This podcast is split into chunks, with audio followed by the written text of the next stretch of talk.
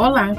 No episódio de hoje vamos falar sobre uma questão da FGV da matéria de Direito Penal da primeira fase do exame de ordem, que trata sobre o furto qualificado pelo concurso de pessoas.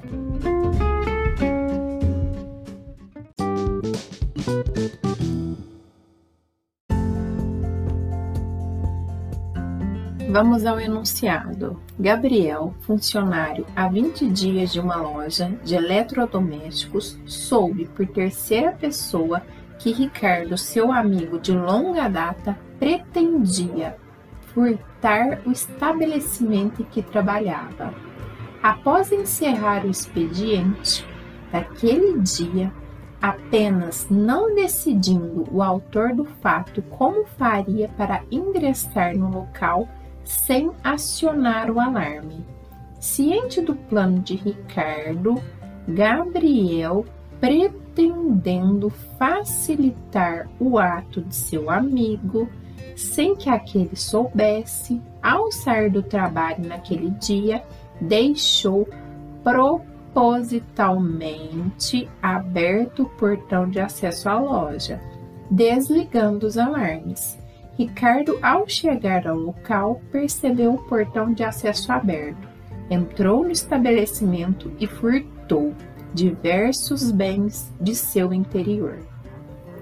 Após investigação, todos os fatos são descobertos. Os proprietários do estabelecimento lesado então procuram assistência de um advogado esclarecendo que tomaram conhecimento de que Ricardo, após o crime, falecera em razão de doença pré-existente. Vamos Considerando apenas as informações expostas, o advogado deverá esclarecer aos lisados que Gabriel poderá ser responsabilizado pelo crime de Bom, agora vamos às alternativas. Vamos começar pela alternativa D. Favorecimento real, mas não poderá ser imputado o crime de furto, simples ou qualificado?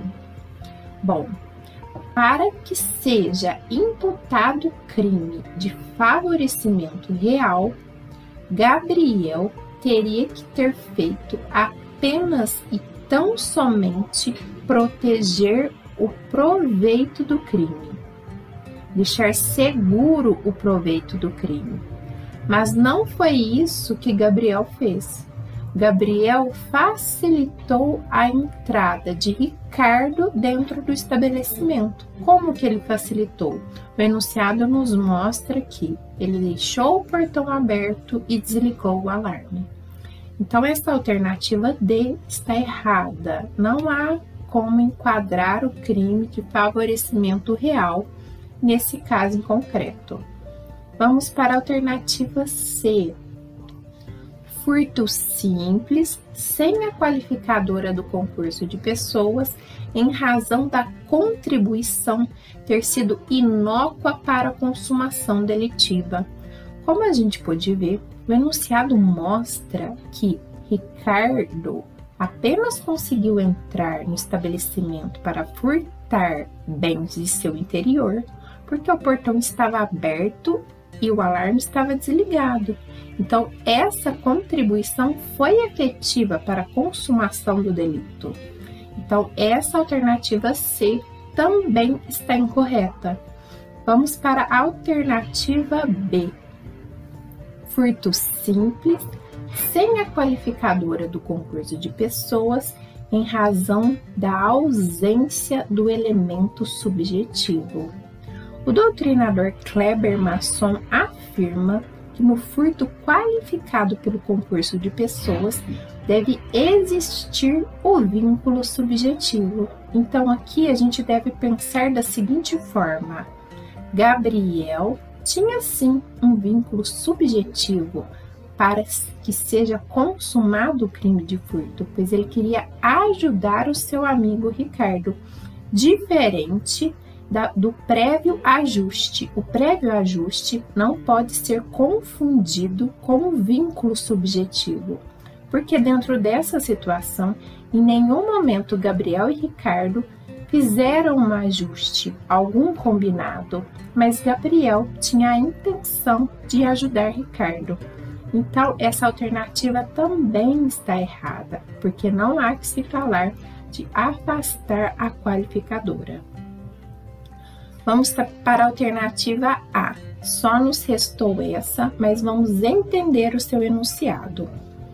Furto qualificado pelo concurso de pessoas.